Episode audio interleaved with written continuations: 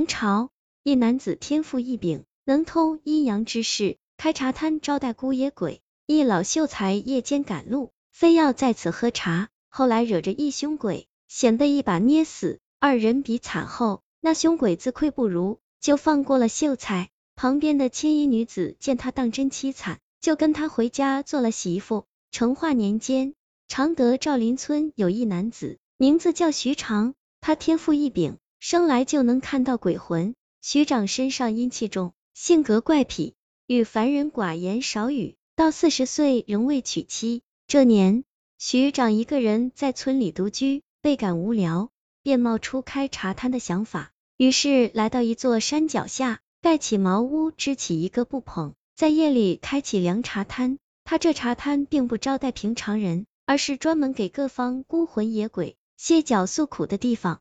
凉茶性阴，鬼物饮用，对灵魂也颇有益处。第一晚，便遇一个红衣女鬼游荡路过，对方发现徐长能看到自己，便坐进去喝凉茶，边喝边哭，说道：“先生，奴家太惨了。”生前被一浪荡公子戏弄，上吊而死，如今成了一个孤魂野鬼。徐长安慰道：“别太难过，闲来可到这里喝茶聊天。”女鬼又和徐长谈到鸡鸣，喝了凉茶后，怨气消散许多，便告辞散去。随着时间推移，徐长的鬼茶摊越来越热闹，多是些冤死鬼、游魂野鬼，群鬼吃他免费茶水，亦不害他。且愿意说一些鬼怪遭遇事情。这晚，有一外地的老秀才路过，他提着马灯，满头大汗，借着月色，看到徐长一人在一茶寮下，往四张空木桌的茶碗里倒茶，其间还自言自语。老书生十分奇怪，但自己赶路口渴，上前就坐，喊道：“店家，也给我来一碗凉茶。”徐长看了他一眼，赶忙说。这不是你该坐的地方，快快离去！书生听后一脸不高兴的说：“店家莫非欺我读书人贫穷，付不起钱乎？”徐长说：“不是钱的事，总之你快走吧，这是为你好。”那书生叫宋义，今年六十二岁，苦读五十几载，参加十次乡试不中，为此性情有点爱钻牛角尖，特别看不惯不公平之事。见学长赶他走，宋义愤怒道。宋某读圣贤书，就是为当官替百姓抱不平。你这无礼店家，倒是说说不招待我的理由。此时，旁边空桌传出女子的娇声，说：“想不到这位书生，倒是个正直人。”徐长连忙对着空气作揖道：“青莲仙姑，别见怪，此人只是个愣头青罢了。”宋义听罢，又欲理论，未料抬眼便看到空桌上多了一个青衣女子。长得花容月貌，笑容迷人。宋义看得痴迷，连忙行礼道：“敢问姑娘是何时到来？宋某为何毫无察觉？”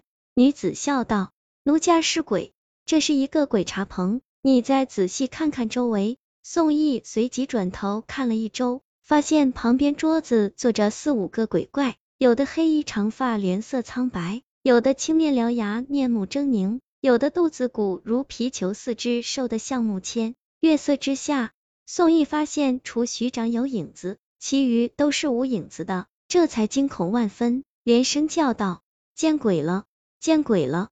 慌忙见正欲逃离，却脚下一滑，摔翻旁边茶桌，将此桌茶水全洒一地。当即，一个力气较重的凶鬼动怒了，他怒目龇牙喊道：“哪来的混账，饶我等吃茶！”死都不得安宁，今晚你休想走了。